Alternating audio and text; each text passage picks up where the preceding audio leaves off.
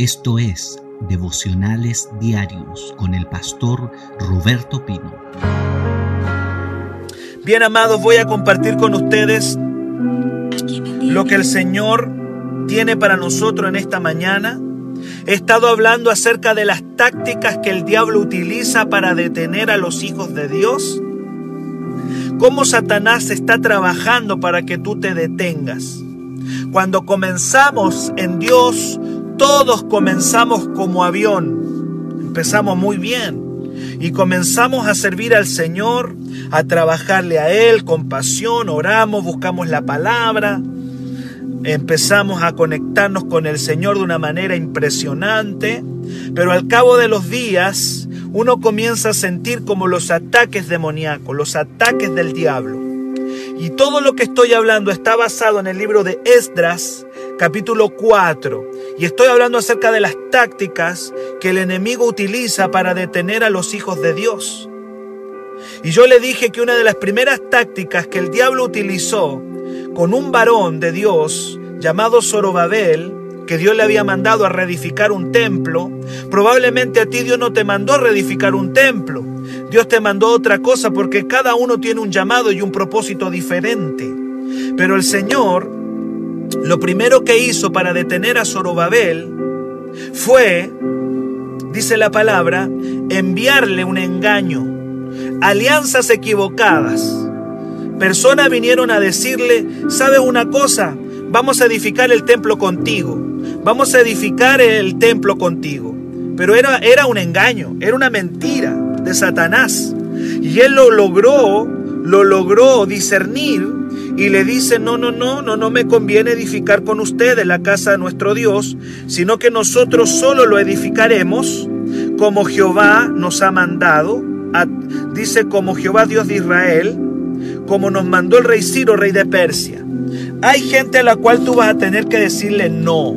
Yo le enseñé ayer que el diablo va a ocupar personas para engañarte, y muchas veces la gente va muy bien en Dios y se conecta a la gente incorrecta. La Biblia eso le dice yugo desigual. La Biblia nos habla del yugo desigual. La Biblia dice que el diablo se va a disfrazar como ángel de luz. Por lo tanto, tú y yo tenemos que tener discernimiento espiritual para decir no a algunas personas. Yo, no, ayer le decía, no significa que tú vas a andar con desconfianza ahora de todo el mundo, pero sí que tengas los ojos atentos a qué persona te conectas y a qué persona no te conectas, porque hay personas que van a sumar a tu propósito y hay personas que van a. Tuve una baja de internet, no sé si volví. Tuve una baja ahí, Voy a esperar un, momentito que se me reconecten. Sí, me parece que es el wifi que, que estoy teniendo problemas, pero me estoy reconectando. Me estoy reconectando con... Estoy saliendo ahora solamente por mis datos. ¿Ya? Estoy saliendo por mis datos. Me, me, me, me, salí del wifi porque seguramente ahí está el problema, así que estoy reconectando. Estoy diciendo de que hoy día voy a hablarle acerca de la segunda estrategia que el enemigo utiliza para detener al pueblo de Dios. Muy bien, vamos a ver, ¿cuál es la segunda estrategia? Edras 4:4, búsquelo en su Biblia, dice, pero el pueblo de la tierra intimidó, dice, el pueblo de la tierra intimidó al pueblo de Judá y lo atemorizó para que no edificara. La segunda estrategia que el enemigo utiliza para detener al pueblo del Señor es el miedo. Alguien escriba miedo, temor. El miedo paraliza. Que alguien empiece a escribir ahí el miedo que paraliza. El miedo es una estrategia del enemigo que nos roba nuestra libertad. Mire este tiempo de pandemia, cómo el miedo ha robado la libertad a millones de personas, el miedo le está robando la libertad a mucha gente. La libertad financiera, El miedo se está robando la, la, libertad de desplazamiento. La gente ya no se desplaza de la misma manera como se desplazaba antes. Porque una de las segundas cosas que el, el enemigo hizo cuando no funcionó, porque cuando vinieron, cuando vinieron los enemigos a decirle, queremos edificar con ustedes, y Edra les dijo, no, no vamos a edificar con ustedes, el diablo sacó su segunda carta. Y la segunda carta que el enemigo sacó fue el miedo, porque el enemigo sabe que el miedo paraliza a la gente, la detiene. Y dice la palabra, dice aquí, los atemorizó para que no edificaran. Los atemorizó para que no edificaran. Hay personas que abandonan sus sueños, abandonan sus propósitos porque sintieron miedo, sintieron temor. Eh, los pensamientos de miedo te ordenan y te dicen qué puedes hacer y qué no puedes hacer. En esta mañana yo quiero decirle que usted no tiene que obedecer al miedo en qué hacer y qué no hacer. Al único que usted tiene que obedecer es a nuestro Señor Jesucristo, tiene que obedecer la palabra. Amén. No vamos a obedecer al miedo, no vamos a obedecer al temor, vamos a obedecer al Señor. Si Dios lo dijo, lo vamos a hacer. Amén. Obediencia, más allá del miedo. Hoy día el miedo le está diciendo a la gente que no se congregue. Hoy día el miedo le está diciendo a la gente que no vaya al templo. Aleluya. Es el miedo es el miedo. Yo les he dicho a ustedes, nos vamos, nosotros nos vamos a mover según lo que nuestras leyes nacionales nos digan. En estos momentos yo como pastor puedo congregar 10 personas al interior de un edificio con las medidas sanitarias y 20 de la, de la misma manera. Entonces hay gente que ni por eso lo hacen, porque tienen miedo tienen temor. Pero yo digo, basta ya de miedo, basta ya el miedo, nos vamos a movilizar según lo que la ley nos ordene y no vamos a permitir que el miedo nos paralice. Por miedo la gente abandona sueños, por miedo la gente abandona trabajos, propósitos, porque el diablo sabe utilizar el miedo a su favor. Cuando ellos estaban poniendo el radiel del templo, los cimientos del templo, dice la palabra del Señor, que el pueblo los atemorizó para que no edificaran. Yo oro al Espíritu Santo para que en esta mañana te revele de qué manera el miedo te ha detenido. Hay gente que el miedo le ha detenido a predicar. Hay gente que el miedo le ha detenido a evangelizar. Hay gente que el miedo le ha detenido a tomar el negocio. Hay gente que el miedo le ha detenido a tomar un cargo. Hay gente que el miedo le ha detenido a, hacer algo. Amado, el miedo no puede detenerte, no puede decirte qué hacer y qué no hacer, porque el miedo es un tirano, el miedo es un tirano, el miedo es un dictador del infierno que nos viene a decir qué podemos y qué no podemos hacer. Y si tú y yo nos revelamos al miedo hoy día y le decimos miedo, tú no me vas a decir qué hago y qué no hago. Aleluya. Me voy a levantar a cumplir el propósito y el llamado que Dios tiene para mi vida. Santo es el nombre del Señor.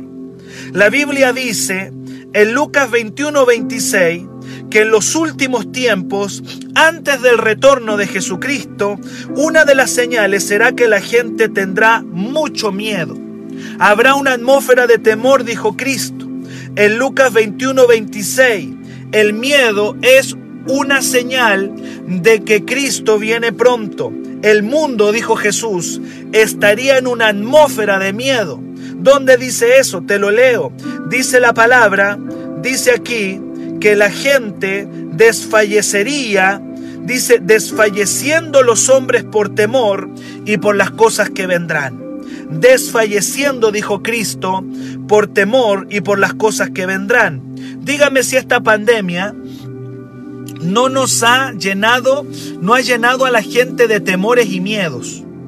Amado, yo no le estoy diciendo, yo no le estoy diciendo que usted sea un irresponsable, que ande sin mascarilla, que ande sin alcohol gel. No, hay que hacerlo. Tenemos que, tenemos que cumplir las medidas sanitarias, pero no podemos dejar que el miedo nos gobierne. Usted se coloca la mascarilla, sale de su casa con mascarilla, se coloca alcohol gel, toma distanciamiento, pero se mueve igual. No como otras personas que están encerradas, que están ahí, que no hacen nada, porque tienen miedo que el virus se los agarre. Amado, vamos a creer que el Señor nos va a proteger y aún en una atmósfera de miedo como la que estamos experimentando, vamos a caminar. ¿Cuánto me dicen amén? Me dice amén. Nadie está libre de sentir miedo. Escuche bien, el tema es cómo actuamos frente al miedo. No es sentirlo, no sentirlo. Usted lo puede sentir. Usted puede sentir el miedo.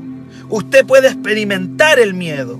El tema es cómo yo actúo cuando tengo miedo. Lo vuelvo a repetir. Sentir miedo es normal. Tener miedo es normal. Todos tenemos miedo. Algunos le tienen miedo a una cosa, otros le tienen miedo a otra cosa. ¿Me dice amén? El tema es cómo yo actúo con miedo. Mientras algunos se detienen porque sienten miedo, otros avanzan con miedo y todo. O sea, siento miedo, pero no me detengo. Tengo temor, pero no me detengo. Sigo trabajando, sigo haciendo lo que el Señor me mandó hacer. Amén. El tema es no detenerte, no estancarte, no paralizarte aun cuando sientas el temor. Aleluya. No te detengas. Hoy día la palabra es no te detengas. ¿Qué es lo que quiere el diablo? Que dejes de edificar, que dejes de trabajar, que dejes hacer lo que Dios te mandó hacer. Hay gente que no evangeliza porque le tiene miedo a la gente. Hay gente que no desarrolla sus dones. Hay gente que dice, pastor, a mí me dio el Señor este don. Y no lo mueven porque tienen miedo al ridículo, miedo a lo que la gente va a decir. Y se estancaron en algo que Dios les entregó. La meta del miedo son dos. La meta a través del miedo, hay dos cosas que el diablo hace por medio del miedo. Detener el propósito de Dios en tu vida. Aquí dice la palabra en Edras 4:4, los atemorizó para que no edificaran. El, el, llamado de Dios a esos hombres era que edificaran. El miedo viene para que no edificaran. Y número dos, el miedo también viene para dañarte física, espiritual y emocionalmente. Porque la palabra del Señor dice que el miedo trae castigo.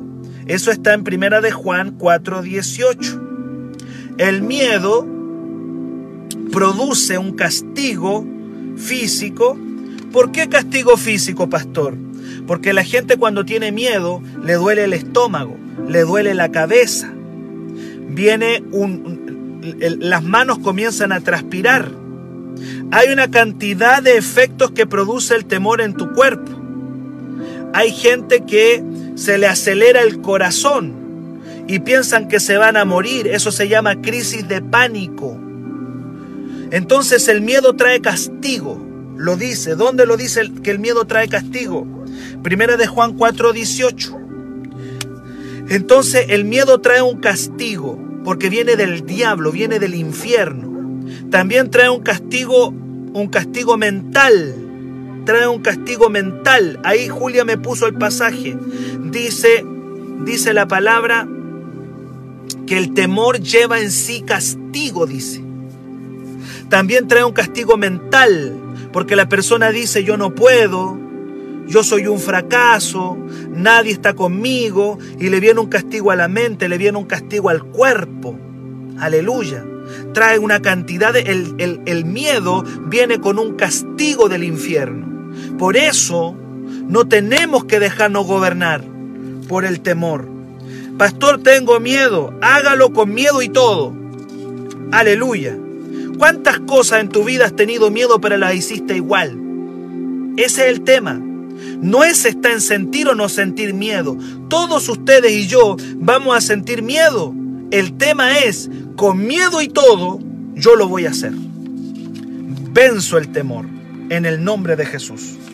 Está conmigo, me dice amén. Entonces el miedo viene a detener el propósito de Dios en tu vida y viene a dañarte físicamente, temblores, se acelera el corazón. Aleluya.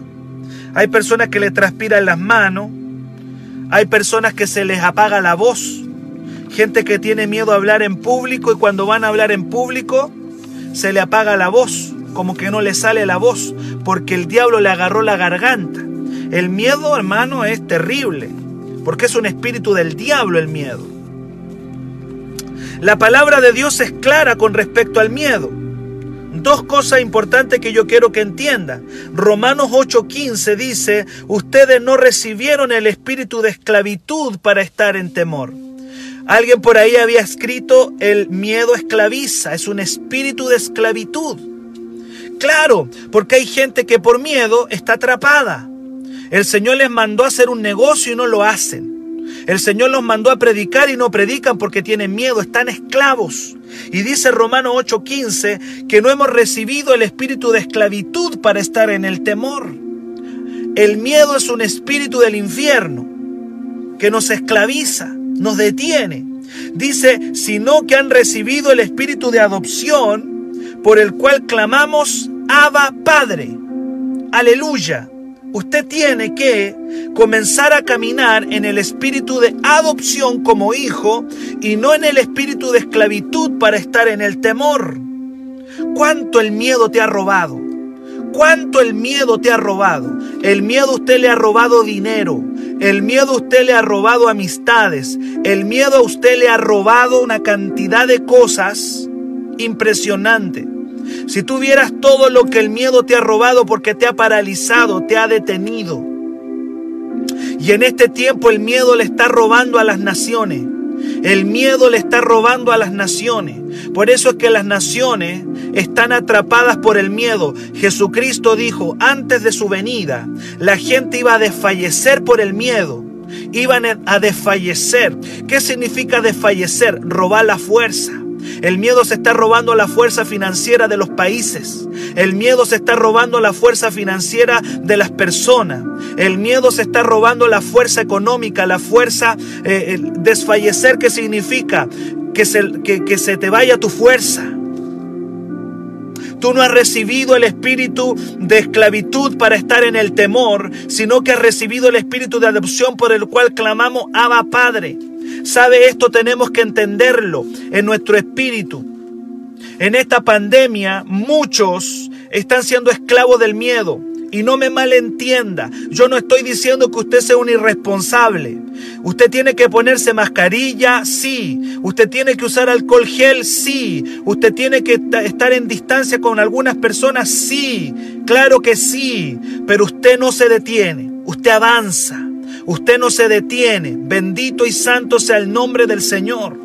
No podemos nosotros caer en esa atmósfera de temor porque nosotros tenemos el espíritu del Padre, el espíritu de adopción. Bendito y santo sea el nombre de Jesús. Segunda de Timoteo 1:7, ¿sabe lo que dice? Porque no me ha dado Dios espíritu de cobardía, sino de poder, de amor y dominio propio. Eh, ¿Qué me está diciendo todo esto?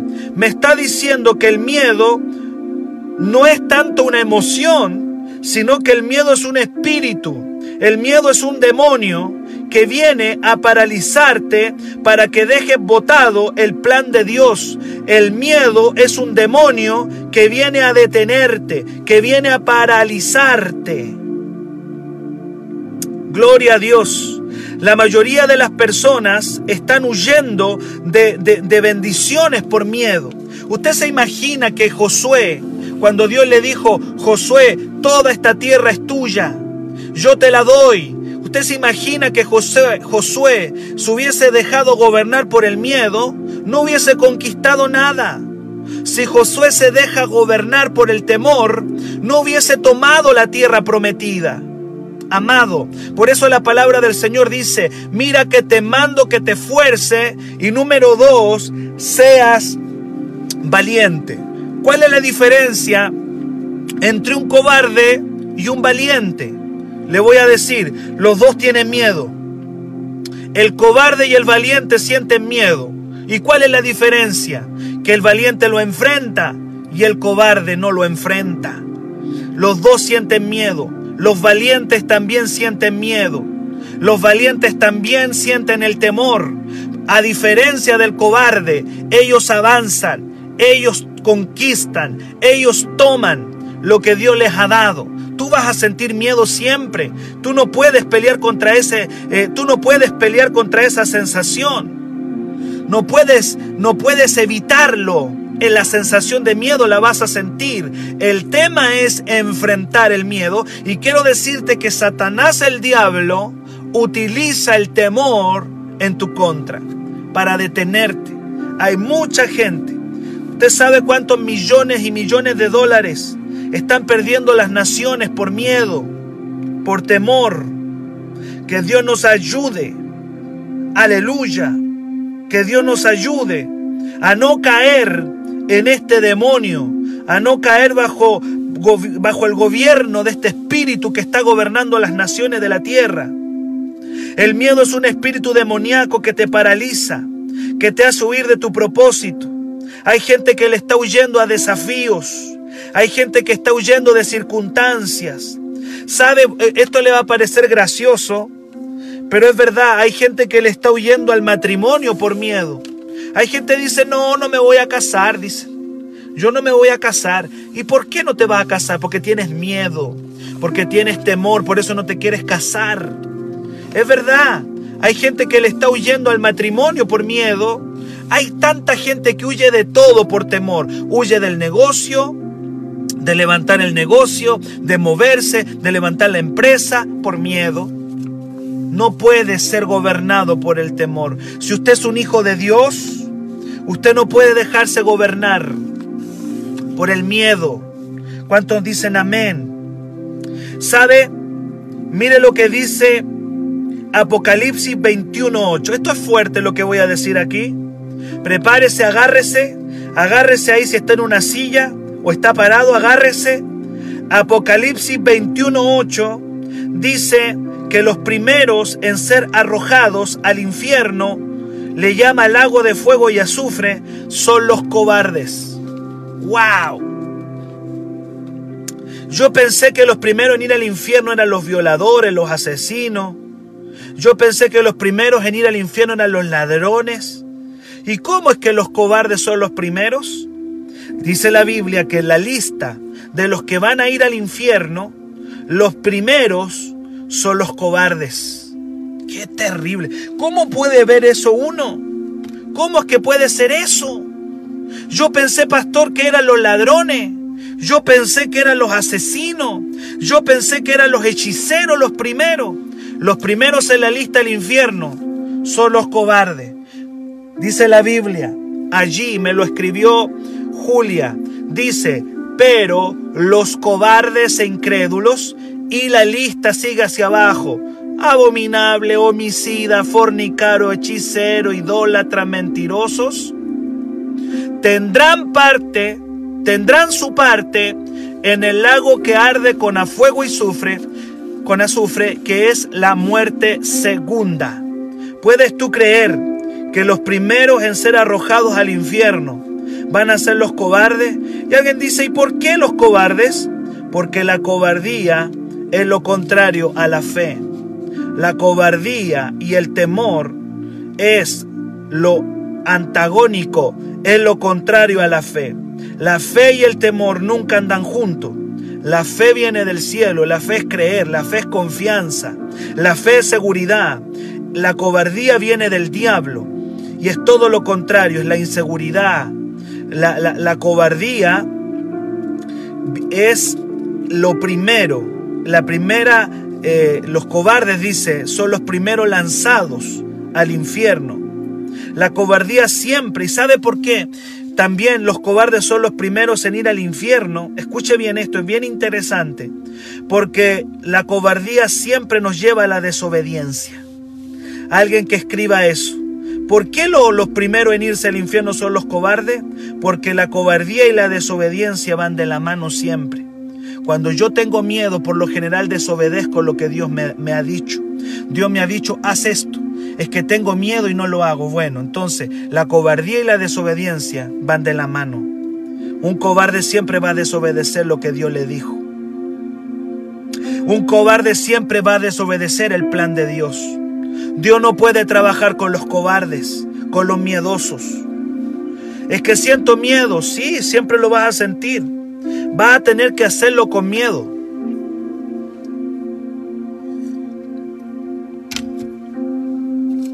No esperes no sentir miedo. Eso va a ser imposible. Vence el temor haciéndolo. El miedo lleva a la perdición, amados. El miedo lleva al lago de fuego. Hay gente que no recibe a Cristo como Salvador porque tiene miedo de lo que le va a decir su familia. Hay personas que no se hacen cristianos porque tienen miedo al que dirán de la gente. Le tienen miedo a la gente, le tienen miedo, le tienen miedo a los amigos, le tienen miedo a la pareja, le tienen miedo, le tienen miedo a su círculo social y como su círculo social fue más importante para ellos, no se entregaron a Cristo. ¿Y qué va a pasar con ellos? Van a ir al lago de fuego con azufre. La fe y el miedo no andan juntos, son enemigos. Y te vuelvo a repetir, la cobardía siempre nos llevará a desobedecer el plan de Dios. Aleluya. ¿Cuál es la palabra de hoy día, pastor? La palabra es Edras 4:4. No dejes de edificar. El diablo no quiere que edifiques. El diablo no quiere que avances. ¿De dónde estoy sacando esto? De Edras 4:4. El pueblo de la tierra intimidó al pueblo de Judá y lo atemorizó para que no edificara. El diablo no quiere que edifiques. ¿Sabe? Con miedo hazlo. Con temor, escúchame bien lo que te estoy diciendo esta mañana. Alguien que me esté, alguien que me esté escuchando claramente lo que le estoy diciendo. Con miedo, hágalo. Con temor, hágalo. Igual. Igual lo tiene que hacer. Si Dios le mandó a predicar, hágalo. Si Dios le dice, predique, predique. Si Dios le dice, evangelice, es que tengo miedo, hágalo. Todo lo que Dios le mandó hacer, hágalo. Con miedo y todo, hágalo. Esa es la diferencia de un cobarde y un valiente. Quiero terminar con algo muy lindo que está en Nehemías capítulo 6. Nehemías 6, busque Nehemías y aquí. ¿Dónde está Nehemías, pastor? Un, un, un libro más después de, de Edras. Un librito más después de Edras te vas a encontrar con Nehemías. Si usted está siguiendo su Biblia, Nehemías capítulo 6, y voy terminando, Nehemías 6, verso 10. Un día le dijeron a Nehemías que lo iban a matar. Alguien le fue a decir Nehemías, este era un siervo del Señor que se llamaba Nehemías. Le dicen, Nehemías, te vienen a matar. Así le dijeron, Nehemías te vienen a matar. Y tienes que encerrarte Oh, eso me parece familiar. eso me parece tan familiar. Nehemías te vienen a matar y tienes que encerrarte. Ese fue el mensaje que le entregaron a Nehemías ahí en el Nehemías 6, verso 10. Le dijeron, reunámonos en la casa de Dios dentro del templo y cerremos la puerta del templo porque vienen para matarte. Yo no sé si alguna vez usted ha escuchado un mensaje así. Te vienen a matar, enciérrate, vienen a matarte. Esta noche, Nehemías, te vienen a matar, así que tienes que encerrarte. ¿Sabe usted cuál fue la respuesta de Nehemías? Y debe ser la respuesta de todo hombre de Dios. ¿Usted cree que Nehemías no sintió temor? Claro. ¿Quién no siente miedo que le digan que lo vienen a matar? Todos. Pero Nehemías enfrenta el miedo. Y en Nehemías Versículo que sigue, 6.11, él dice de la siguiente manera que me impacta. Y dice, entonces dije, ¿un hombre como yo va a huir? ¡Wow! ¡Qué tremendo! ¿Un hombre como yo va a arrancar? ¡Qué tremenda respuesta! ¿Y quién que fuera como yo entraría al templo para salvarse la vida? No entraré. No entraré. Y luego dice el verso 12, y entendí. Es decir, cuando yo enfrento el miedo, entendí que Dios no lo había enviado, sino que hablaba aquella profecía contra mí porque Tobía y Zambalat lo habían sobornado. Entendí que era una trampa, dice Nehemías. Entendí que me habían mandado una trampa. Y quiero decirte que la mayoría de nuestros temores son infundados no tienen peso. Si tú los analizas, la mayoría de las veces que tenemos miedo es por cosas que nunca van a ocurrir. La mayoría del tiempo nuestros miedos son de cosas que nunca van a pasar. Y el diablo nos ha detenido una y otra vez, una y otra vez, con cosas, aleluya, que van a venir a nuestra vida y que nos van a querer detener. Más adelante en el verso 10, aleluya, en el verso de más adelante Nehemías ora y dice, Señor, ahora entendí. Dice que ellos me querían detener. Claro, el diablo te ha querido detener tantas veces para que no edifiques, para que no trabajes, para que no edifiques. Esta mañana le vas a decir, diablo, se terminó. Si tú me mandaste a predicar, voy a predicar. Es que siento miedo. Bueno, está bien. Lo vas a sentir siempre. Siempre lo vas a sentir. No esperes no sentir el miedo. Lo vas a sentir, pero lo vas a enfrentar. Esa es la diferencia. Los valientes sienten miedo, pero lo enfrentan. Los cobardes lo sienten y se detienen. Para mayor información, escríbenos al WhatsApp más 569 733 19817.